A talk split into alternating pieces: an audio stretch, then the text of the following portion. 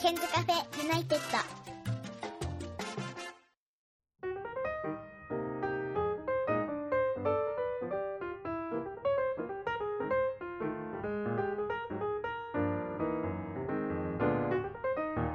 こんにちは101ケンです、えー今日は LINE ビデオ通話がつながっております LINE ビデオ通話の向こうにはお久しぶりでございますともやさんですこんにちはこんにちは。お久しぶりです。お久しぶりです今日は午前中に私のオンライン授業の方に急遽ゲスト出演をしてくださいましたがこういうのってあんまりやったことなかったんじゃないですかいや、初めてですよ、自分。えどうだっ結た構緊張しました。緊張したはい。嘘でも結構うまく話せてましたねあ、本当ですかありがとうございます。そんでなんかあのーまあ少しね車にも興味がある生徒もいるからあ、はいはい、はい。少しその自動車整備の話はいちょっとしてもらったじゃないですか、はいそ。したらやっぱり一級整備士に合格するってすごいことなんだっていうのが ありながんとうございまかその後生徒からの反応で分かったんですけれども、す。はい。あのリスナーの方にまずともやさんを紹介したいんですけれども、はいえっとともやさんは私が勤めている高校の卒業生でいらっしゃってもう高校卒業してから3年4年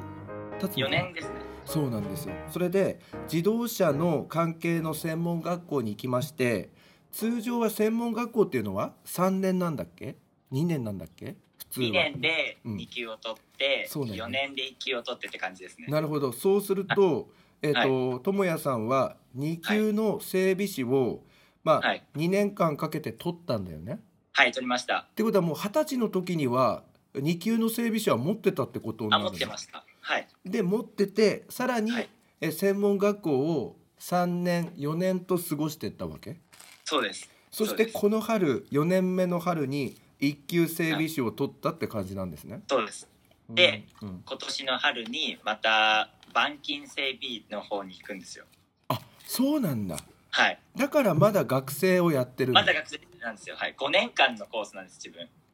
じゃあ4年間で1級取って残りの1年で板金も取るっていうことあ、そうです。はえい。これってさ高校時代にもう進路を選択するときに、それはもう決めていたことなんですかあ、決めてました。えそこまで考えてたんだあのもう高校入った時ぐらいからもう車好きでうんずっともう車に関わる仕事がしたいなって考えてたんで、うんまあ、専門学校行ってっていうのは考えてたんですけどその車体整備士その板金の方に進むか進まないかっていうのはちょっと悩んでましたねえでもさじゃあ、はい最初から4年プランで入ったのそれとももう最初から5年プランなの最初から5年プランで入りました自分はじゃあ最後にその板金の方をどうするかっていうのを考えて最終的に5年プランにしたって感じなのそうですえー、すそういうご感いじですねちゃんとこう夢がこいやいうや設計されてたんですねあそうですまあ親からとりあえず目標か夢を持っておれって言われて、うん絶対にもうその目標とか夢っていうのは絶対にどんな小さなことでもうん絶対に作るようにはしてましたなるほどね。えー、ねなんでなんかなんでなんで笑ってんの恥ずかしいんですか。恥ずかしくないですかこのあれいや確かそんなことない。だって今まで海洋とかも出てるからね。だからみんなすごいなと思っていやいや恥ずかしい。でも話うまいですよ大丈夫ですよありがとうございますうんでやっぱりさこのさ2020年が始まってから、はいまあ今日までもう今5月のゴールデンウィークが明けたところですけどはいはいなんかこの5ヶ月ぐらい振り返ってみるとなんか目まぐるしかったんじゃないかなって思うんですいけやどどうでしたとても忙しかったですねはいあの冬休み終わった時点でもうその一級対策っていうのがもっとすごい勢いで始まるんですね冬休み終わってから始まるんだそれが本格的に始まるのがもう冬休み終わってからなんですよもう缶詰状態っていうんですか、うん学校に、ああそうまあ、その前からも結構忙しかったりはしたんですけど、うんもう年明けですねうん一気に学校始まってから、うんもう朝の9時からうん夜の8時ですねまではもうぜずっと学校でしたよ朝の9時から夜の8時ってさ時間にすると11時間も学校に滞在してることになるのそうですそうですそそうでれっすてえっ、と冬休み明けてからってことそうです冬休み明けてから冬休み明けたのっていつ頃なのあいつだいが多分高校と同じぐらいですよ1月の何時うん10日とかからですかうねん多分大体そんなもんですかああそうそのくらいからもう缶詰状態でやってたんだ、あもう缶詰でした。えーえあので試験っていうのは3月に入ってからあったんですか、そうです3月の22日になりましたあ。結構下旬なんだね。そうです。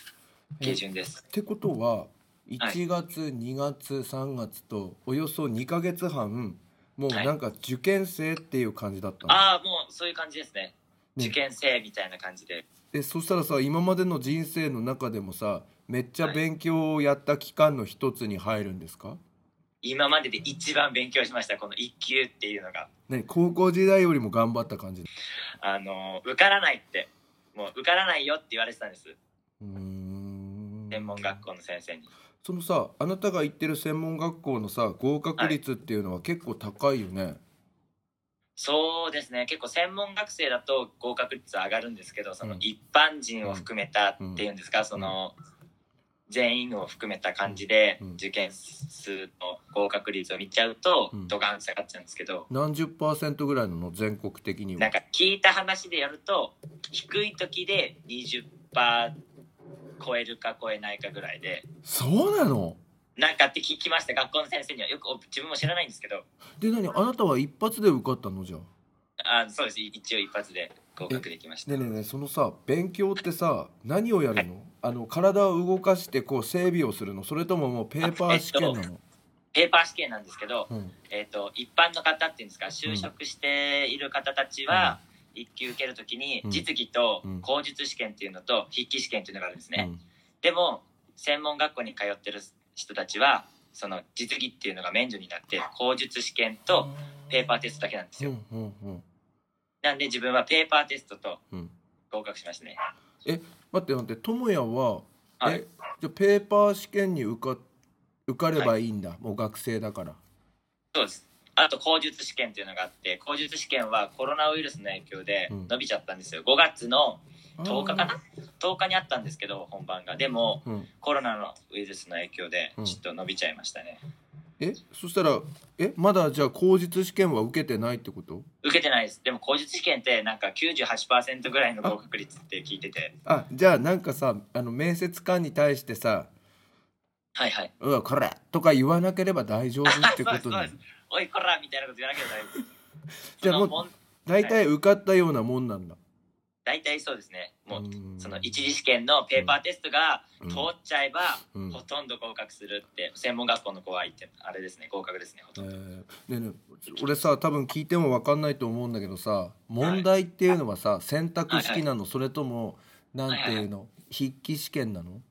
4択のマークシートなんですよえ時間は何分ぐらい100分だったっけなえ多 100, 分100分です100分間じゃずーっとこうやってやるんだそうですえーで内容は難しいんだ内容は2級とは全然違います本当に難しいですねどういう感じなの例えば高校の勉強に当てはめると何系なの数学なのそれとも理科なのそれとも法律とかなのあ全部入ってますえ法律も入ってる、うん理科も入ってる、うん数学も入ってるって感じですかねでまあ車で表すとうんまあ法令で言うと、うんウインカーの点滅の回数だとか取り付けの高さとかっていうのが法律に入ってくるんですねはであと故障探求っていうのがあって、うんこの症状がエンジンから出ました、うんさあどこが壊れていますかうん回路がドンって乗っててうんそれで回路をずっと解いていくんですよどうな、うんここがこうなったらこうなるからここがこうでみたいな、うん うんうんちょっと難しいんですけどえそしたらさこれさ人間で言うとさ医者の試験みたいな感じだよね、多分そんな感じですね多分そんな感じこの患者さん今こういう症状があるんだけどこの病名は何みたいなそんでどうやって治すみたいなあそんな感じですねえーでこのさ9時から8時までの間っていうのは、あれなの自分で勉強するのそれとも先生が教えてくれる感じなのえっと、うん自分の学校だと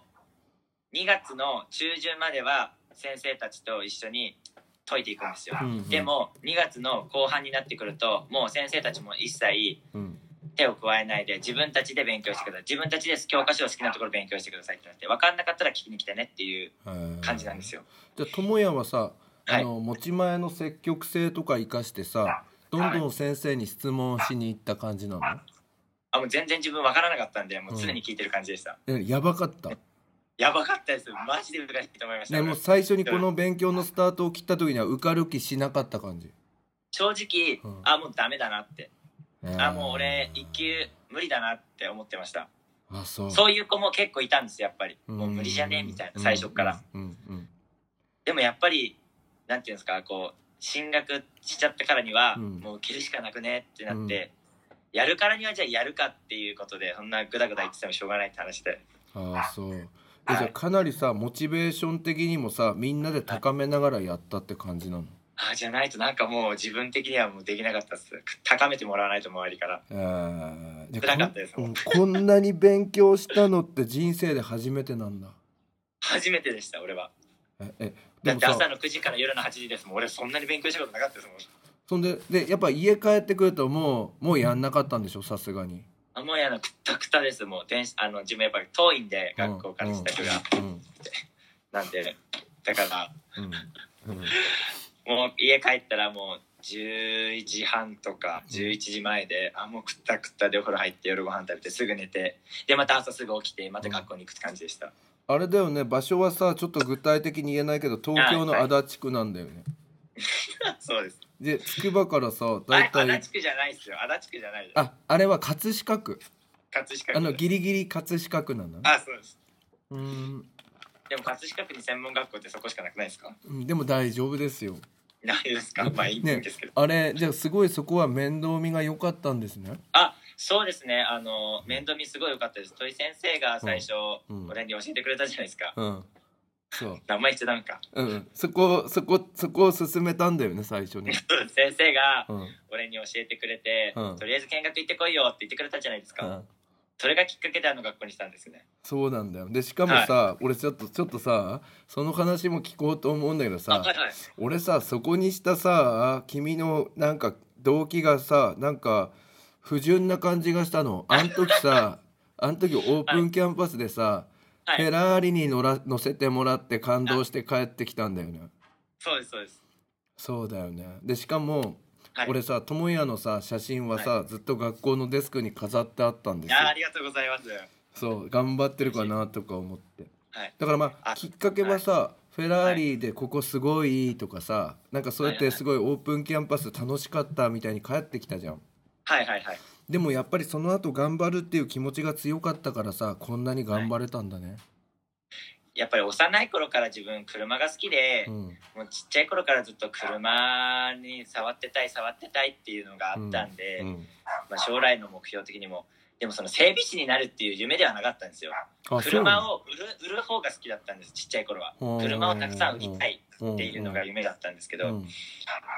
でもやっぱりこう成長していくにつれていじるのも楽しいなっていううんううんことに気づいて整備士になったんですねなるほどあのあのさ、はい君のお父さんはさベルファイア乗られてましたよね、あ乗ってますね今も乗ってんのあ今も乗ってますよでやっぱりさお父さんが車好きっていうのもあったから小さい時からさその車に触れる機会って多かったのかな、そうですねでも父親は自分ほど車は好きじゃなくて、うん、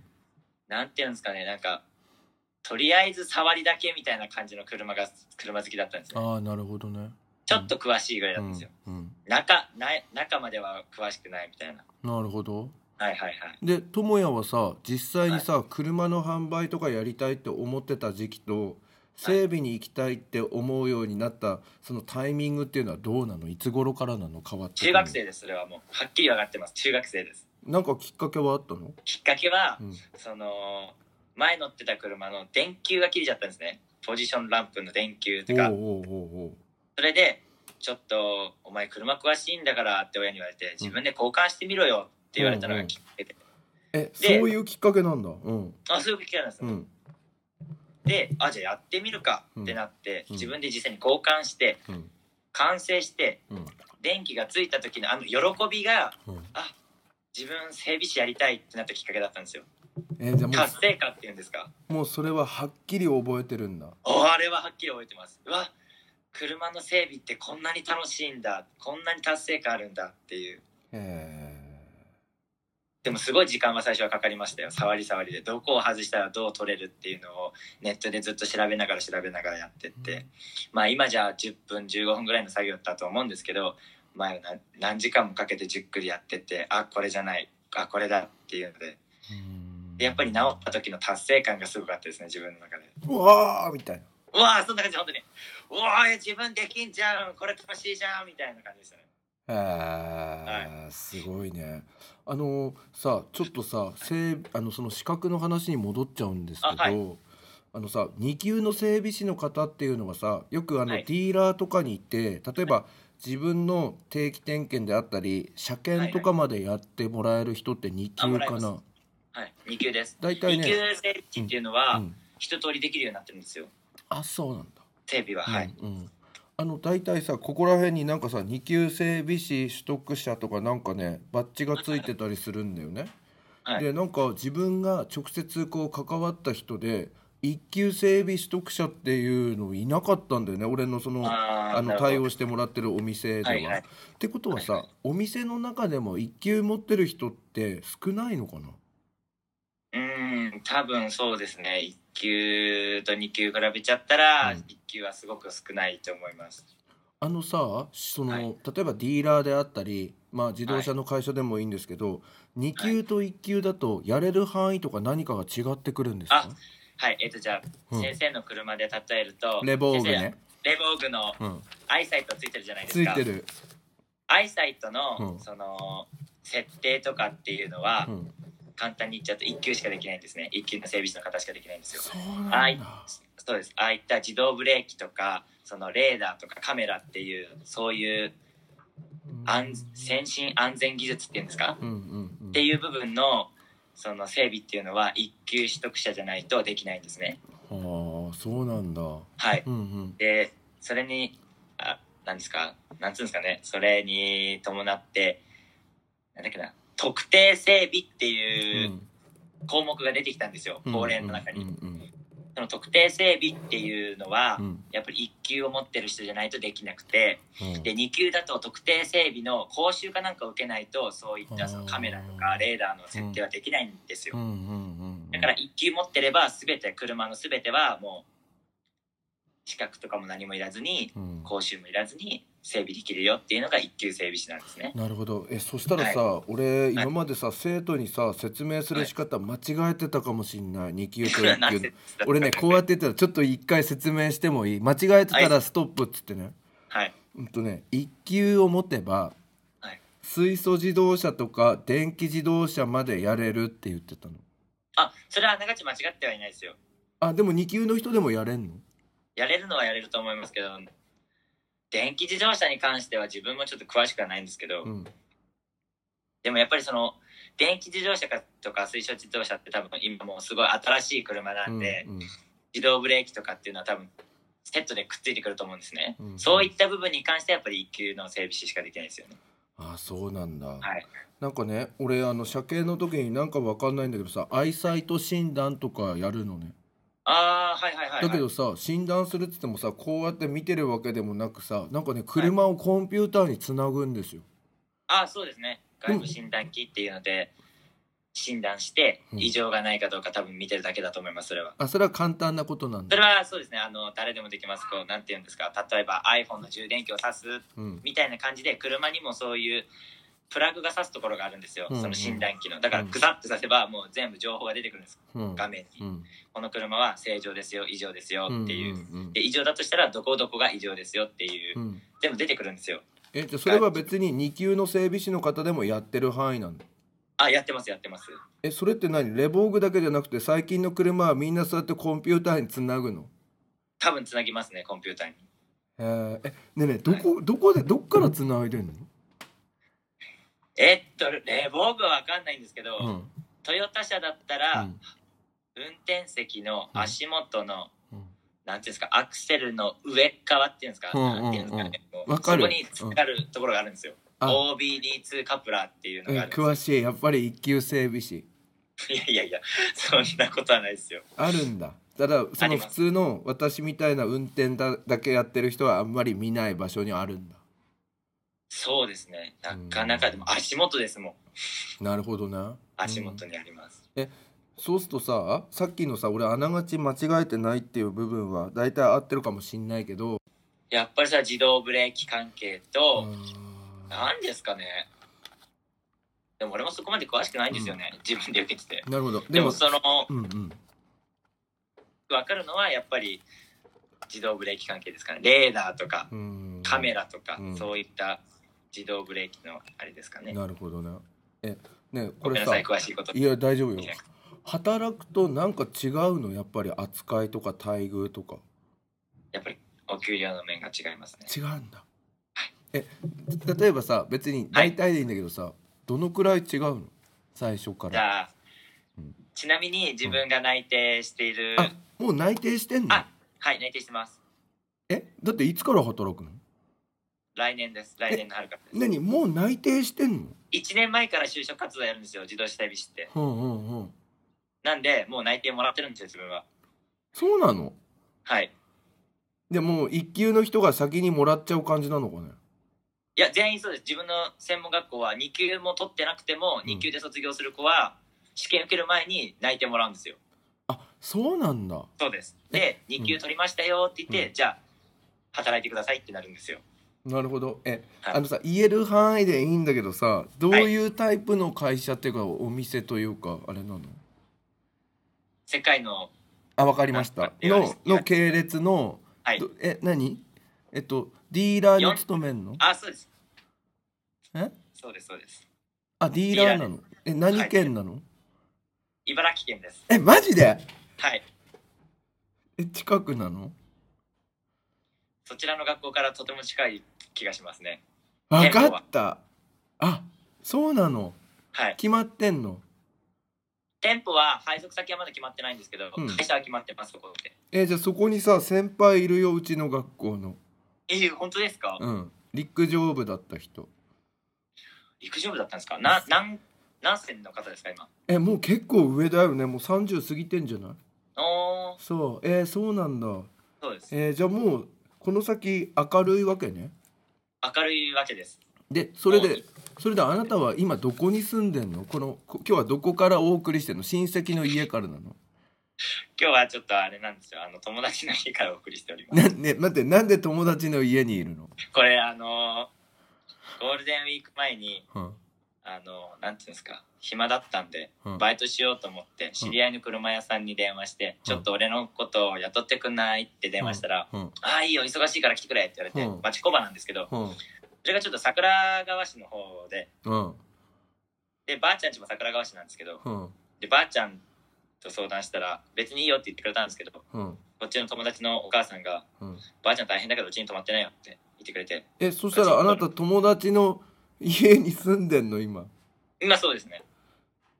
でもなんかちょっと俺思ったんですけど、はい後ろのさそのお布団のさ柄はいはい柄的にあの性別が違う方かなあこれ妹の部屋ですあびっくりした俺びっくりし本人の部屋は汚くてちょっとビデオ通話できないんで妹に貸してって言ってたあでそこは仲いい友達の妹ってこと妹あの仲いい友達が幼馴染なんですよもうちっちゃい頃からずーっと一緒にいて、小学校2年生からかなうんうんずーっと一緒にいて、うんもう母親も仲良くて家族ぐるみでずっと付き合ってるそうなんだ でそこにいるからちょっとはいはい収録時間早い方がいいよってなったわけあですね、そうですごめんなさいなんかいや大丈夫夫です全然大丈夫ですなるほどねはいでね町工場ってことは車とは今関係のない仕事をしてるわけ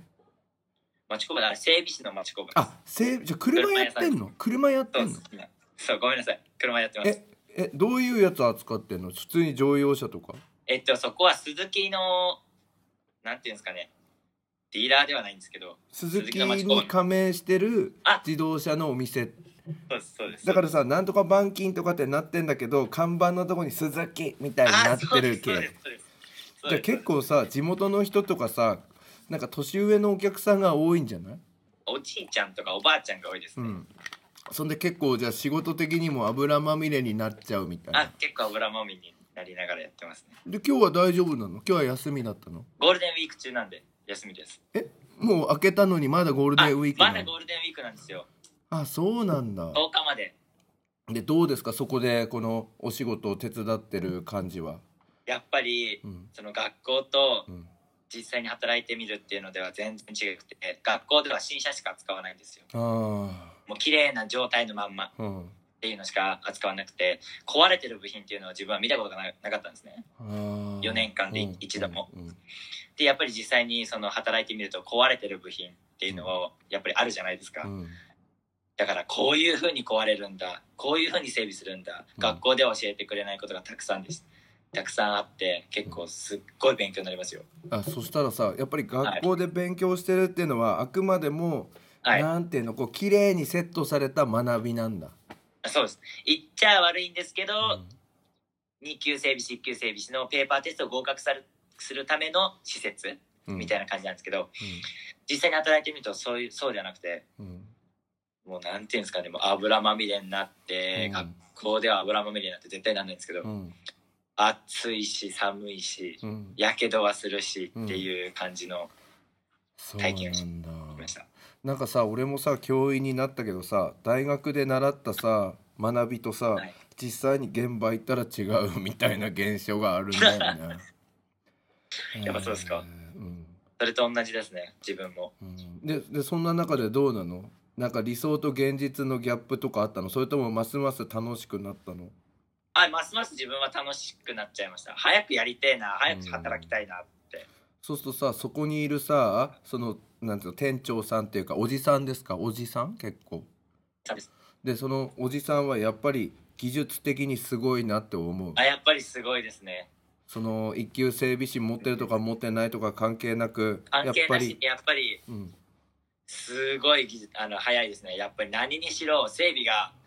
もう頭の中に入ってるんであこの車だったら例えばミッションを下ろすのであってもこれとこれとこれを外せばうんすぐ降りるっていうのは分かるんですけど自分じゃ見ただけじゃ分かんないんですよあ、うんこれとこれとこれとこれも外さなきゃいけないみたいな感じでこう頭の中に描けるんですけどうん、でもそれは必要ないよってこれとこれとこれだけで降りるよミッションみたいなもうすごいですや感っ動ぱしまりしたやっぱりなんていうのそれはうんとなんていうの匠っていうか職人って感じそうですねその方一人でやってるんで一人なんだいへや一人でやってるんですよえなんでもうずーっと車にや触ってるんでもうプロプロです職人ですね本当にでやっぱり勉強になるんだかなりあーすごいなりました自分はじゃあこの期間はすごい智也にとってプラスなんだねあーそうですねこのまうあんそうですねこのゴールデンウィーク前のうんその働けた期間っていうのは自分にとってすごい貴重な時間でしたねなるほど、ね、プラスになりましたものすごくで智也くんさ今このラジオはさ、あ学生、っていうか高校生とかも聞いてるんですけど、ああはいはい、ね、どうなの車が好きならもうこの道進んだ方がいいのかそれとも実際はそんなに甘くないって言いたいのかその辺はどうですか自分から伝えられることはうん車が好きだったらうん夢があるんだったらそっちの夢に行った方がいいかもしれないんですけど車が好きっていうゆなんていうんですかうん趣味っていうんですか、なんていうんですかそういうのがあるんだったら、うん一度は来てみてもいいのかなってなるほど思いねますねで辞めちゃった友達とかもいるの辞めちゃった友達もいますねその子はやっぱり車に興味なくて、自分の実家がうんあそういった整備工場だからっていうので、うん親に無理やり連れてこられたみたいな、うんそれはかわいそうなパターうンだよねん、そうですねなんか嫌になっちゃって2級を取らないで辞めちゃったですねえでそんでその子は家を継いでるわけじゃないのもやっぱり自分のやりたいことがあったんで、うんそっちにやっぱり行きたいっていうことでなるほどねだからやっぱりこれってさ好き好きじゃないとやれないよねそうですねだけどさ運命背負ってる人もいるよね親がさ自動車の会社だからとかさそういう人もいるでしょ います1級の子でいましたやっぱりそういましたえそしたらあんま車好きじゃないのそうですねあんまり車は好きじゃなかったですねやっぱ うん全然好きじゃないかったですねその子はやえだけどだけどさもう勉強して一級の勉強やってたんでしょやりましたねえそのした子ら合格はできましたよえすごいじゃんでもさその人って結構なんか何のための人生なんだろうって思っちゃうよね、そうですね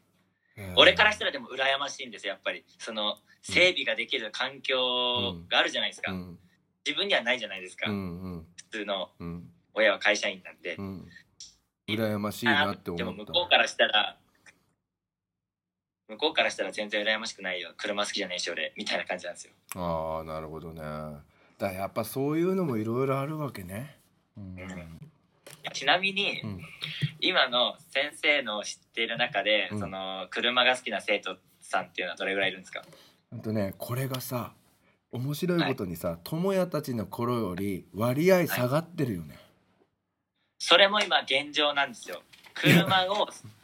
きになってくれるうん若い子たちが少ないっていうのが現状なんです今あのさこれさ、語弊あるといけないんだけど、あー俺たちこの3 43歳の101を 境にこのはい車の感覚って違ってて、はいはい俺よりも年上の人たちっていうのは、はい彼女をいい車に乗せたいからとかっていうのがあったから、はいはいはいめちゃめちゃローンとか組んではい例えば、なんだっけえっ、とあの頃ね俺より年上の人たちは日産なんですよ日はいはい産のスポーツカーなんだっけな西部警察とかに出てくるようなの西部警察がよくわわかかんんなないいご めんちょっとにあのごめんなさね日い産のなんだっけ俺名前忘れてたスポーツカーみたいなのとか乗ってスカイライたンですかあそうスカイラインとかあとブルーバードとか、はいはいはい、ねああいうのがかっこよかったのでトヨタだとマーク2とかああはいでああいうのを彼女に乗せるっつってなんか無理やりそのローンとか組んで中古車でもいいやつ買ってたんだよではもいはい車がその自分のポリシーみたいなうんところがステータスじゃんそうステータス、うんでところがさ俺より年下の人例えば、うちの学校で言うとルパン先生とかもそうなんだけどあなんルパンさんはいかね車は走ればいいっていうのよあーだから軽とか軽とかで全然燃費もいいし自動車税とかも安いからもう軽で十分ってなんで車にこだわるんですかって感じででしかも今の軽って性能いいんだよねそうですねだから壊れないですねだからねそもそも車に興味のあるその生徒男子生徒の割合は減ってる出ますかそうだからその例えば、うん卒業を機に自動車学校とか行って免許取るじゃんはいそうするとはいはい昔はなんか親とかになんかこの車買ってよとかなんかやって揉めてる家が多かったんだけどはい今は走ればいいみたいなあーだから全然揉めないみたいなだから下がってるよね智也もさそういう問題ってなんか知ってた人気がないっていうの男子生徒の魅力にならないみたいなわか知ってました結構日に日になうん年々っていうんですかうんうちの学校に入学してくる日本人のうん若い子たちが少なくなってるっていうのが現状でしたあその代わりうんにうんびっくりするのが海外の人たちが多く入学してきてるんですえよあなたの学校に海外の方いるのいます今一クラス40人構成なんですけど、うん40人ちょっとの外国人留学生用のクラスができてるんですよ今えそんなにいんのはいいいますいます世界各国から来てますえちなみにどういう国からが多いのちなえっと中国、うん韓国インドうんイスラエルとかそっち系も多いですねえでもさ韓国あたりだとさ自分のところの専門学校行けばさ、ヒュンダイとか結構優秀な会社でしょ多分その韓国中国あたりの方って結構お金持ちの方が多くて、うん遊びに来る感覚でついでに整備しとっちゃおうみたいな感覚で来る子が多いんですよなるほど東京東京にあ留学して整備を取っちゃおうみたいなそんな感じですえその子たちってやっぱりさあれあれでしょできるでしょできますね頭いいんでしょすごいできます頭いいです本当にあそう、自分の友達にも中国の方がいるんですけど、うん、すごい勉強熱心ですもんやっぱりあそうん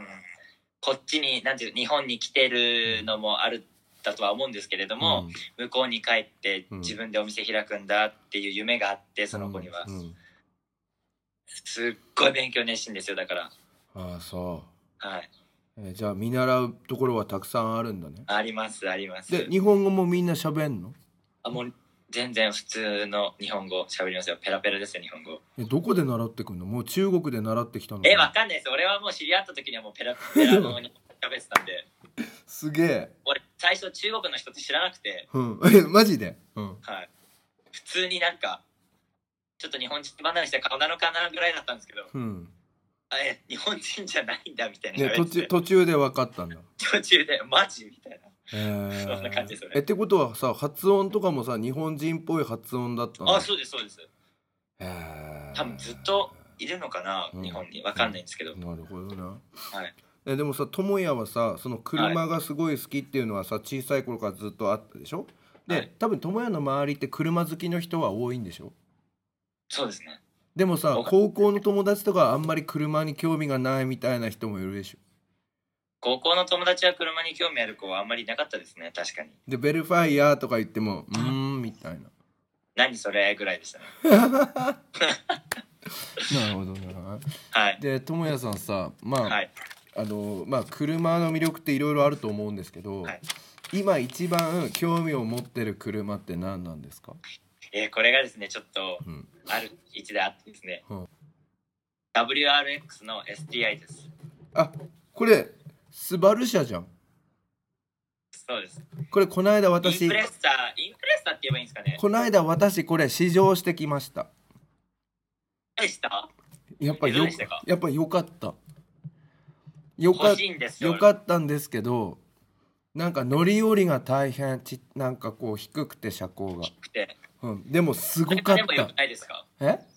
血を這いつくばってる感じがあってよくないですかあのいいこうねうーんってでスピード出すとなんかわかんないんだけど、アスファルトを舐めてる感じなのねあーなるほどだけど車から降りる時足痛いし腰痛いし俺これダメだと思ってちょっとありがとうございましたって帰ってきたんですけど何ともやくんスバル車に興味持ち出したのかなこれ、やっぱりあの戸井先生もご存知のように自分の字がですね、うん XV を乗ってるじゃないですかあそうね前あの並走したことありますよあねそうですね記念病院の前 えでー、はいはいはいうんうんそれでやっぱりスバル社っていうのは全く興味なかったんですよ最初うんまあ独断と偏見なんですけど、うんうんやっぱスバルを乗る人ってちょっと変態なのかなっていうイメージがあったんですよ私も変態です かうんうん戸井先生もちょっと変態なのかな うんうんやっぱスバル乗るくらいだからってねえねえ何スバル車乗るって何ちょっと変わってんだあの自分の専門学校でよく言われますスバル社は変態だろうみたいなイメージがあるんですよなんで水平対向エンジンあだそかうらですそうですそうですなんで水平対向なのっていうねあれってね整備的にはめんどいのああ水平対向はすごく面倒くさいです整備性悪いですえだけどさ水平対向はさめんどいけどいいんでいいんだよねいいんですねいいんですよでもそのみん周りからするとなんか変わった人みたいな感じなんだそうですね変わった人ですねだから、うん学校ではあんまりインプレッサー好きとは言わなかったんですけど俺もああそうなんだはいで今これを何お金貯めて買おうとしてるんですかでも自分はちょっとそのあそうだよそそううだだよよ就職先がさ Drive Your Dreams ですもんねえそれでしたっけえ世界のでしょファンツードライバーゲインじゃないんですかあれあそれごめんどそれ昔のあれですねあれすいませんちょっと会社名言えないんですけど T で始まりますよねあそうですそうですだから T であそしたらあれにすればいいじゃんあの8686そうそうなんですよだからそれは考えてたんですよずっと86にすればさスバル車と同じじゃんスバル車のなんだっけ BRZ ですかそうあれと同じなんでしょ結局同じです同じですただ側が違うだけで中身全部一緒なんでじゃあ86にしてナンバー86にしろよそれもだってそれちょっとキモくないですかなんかさその人多くない多いんで すよナンバそういうー人多いですよね8あとさなんかこいやの頃そのはえいどうぞ、この頃さナンバーの話になっちゃうんだけどさ8008っていう車多くないああはいはいああれなんか意れ味あるんですかなんかあるごめんなさい話それましたであなたはスバル車に乗りたいけど、会社的にはあれだからちょっとって思ってるのねそうなんですよだから買えないんです自分にはうんそなのる車ほどはなるほどねはいじゃあじゃあ何を買うの、やっぱ2つ候補があってですね、うん選択肢っていうんですか、うんやっぱ86を買ってそれを通勤っていうんですかうんに使うか、うん、アクアとか燃費のいいの買ってお金貯めてそっちを買うかあの WRX を買うか なるほどねえアクアもいいかんねアクアもいいですもんねめちゃめちゃ燃費がいいっていうはいはいなるほどね。でそして、えー、問い先生が乗っていますレボーグはどうなんですか、は君からすると点数はあれは最初見た時めちゃめちゃいいの買ったなって先生覚えてます俺があれいくらしたんですかってであたで当てたんだよねそうだったんですねも君は当てたよね410万円とか言ってたよねそんぐらいしますもんねだってそうなんです よ、だってうん先生の車はうん STI のやらついてますよね ついてるのそうそういうの見てああ結構土井先生車好きなんだなあと思のってねエアロね全部フル装備してあげましたあれですけどじゃあまあ良かったのねあの車はいいあのれかっこいいですよねありがとうあざっすありがとう乗ごっざたいまこすとないですもん一回もまだあ本当にじゃあ今度ぜひ、はいおのあの運転してみてくださいよろしくお願いしますあの時はコロナが終わったらねコロナが終わったらよろしくお願わいしかまりすましたそしてこれからの目標を教えてください、はい、えーこれからの目標は、うん、やっぱり来年度の、あのー国家試験がまたあるんですよあえ車体整備士っていう、うんその板金課程のうん国家試験があるんですねうんなのでその車体整備士といううん国家試験が合格できるように頑張っていきたいと思いますそれ試験はいつなの今のところ多分来年の3月ですかねえじゃあえ何また何10ヶ月ぐらいかけて勉強していくんだそうですそっちも大また変な勉の強です大変ですでも一級整備よりは楽なんでしょあでも1級よりは簡単ですねへえ今度板金なんだ、スパン金ですへえぜひ頑張っていただきたいと思いますありがとうございますいやということで今日はですねもう40分も喋ってるんです、 40分も喋りました、うん、早いでしょ早い楽しいですねなんかこう喋ってじゃるあのまた出てくださいよこれはいわかりましたよかったですだからこれじゃあちょっとあの海洋とかあとあの誰だっけあの男塚潤ですかそう塚原塚ですか潤とかにも言っときますからはいなんでぜひまたよろしくお願いいたしおます願いします今日はあさはい、はいどうぞどうぞ最後にあの、うん高校生たちは、うちの学校に行きたいっていう方いないんですかほんとねこれがね俺はい今年から3年に配属になったんですよ、はいはいはいそれでその子たちと会話をする暇もなく学校がないじゃんだからあーな学る校そほうど学校再開して車に興味を持っている人いたらちょっとさ一回は紹介していいですかあいいですよそんで話してもらいたいのは甘くないっていうことあとは楽しいよとかうん楽しいですけどうんまあ甘くはないですけどまあ、うん入っちゃえばなんとかなるんでなやるしかないんででもかなりやったんでしょかなりやったんでしょ一級は一級はで受かった時はどういう感動だったの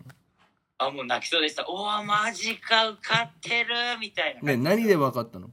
コンピュータあーの試験問題を持って帰ってこられるんですねうん試験終わったあ後って、うんうんでみんなで自己採点していって、うん頭のいい人たちのうん回答ができるんですよ1個、うんうんこれが本当の回答じゃないかっていう回答ができて、うんうんそれでバーって丸付けしていくんですね自分たちで、うんうんで合格点に行っててうんああもうその段階でやーってなったのそうみんなそんな感じです本当にもう泣い泣いてる子もいればもうすっごいうわーってなってる子もいましたよやばすごいことだったんだねいやどうですかねじゃあでも達成感はめちゃめちゃあるんだありました1級は本当にもうありましたねこれってさテニスのさ試合で勝つよりも達成感あるそれは顧問の先生に怒られて怒られちゃいますよ なじゃあまたボーリングでストライク取るよりも達成感はあある全然達成感ありましたなもるほどねうもうびっくりしましたまさか自分がってえ家の人も喜んでたあ家の人も喜んでくれました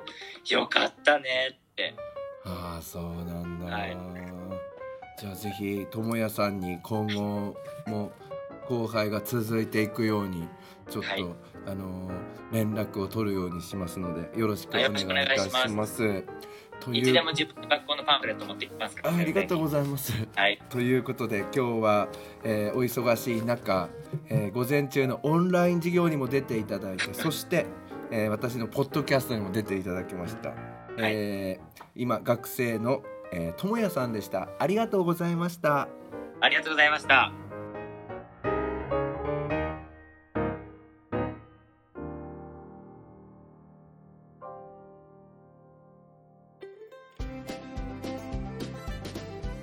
ここで101ケンさんに代わってケンズカフェユナイテッドからのお知らせですこの番組では現在リスナーを募集しています iTunes ストアにあります検索バーに「ケンズカフェユナイテッド」と英語で入れて検索してみてください無料でダウンロードすることができます iPod などに入れてぜひお楽しみくださいいつでもどこでも何度でも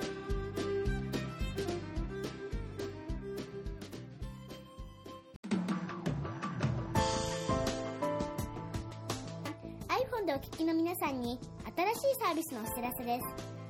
アップストアから「ポッドキャスト」というアプリをダウンロードしてお楽しみいただけますこれを利用すると他の作業をしながらでもまたは iPhone を閉じた状態でも聞くことができるようになります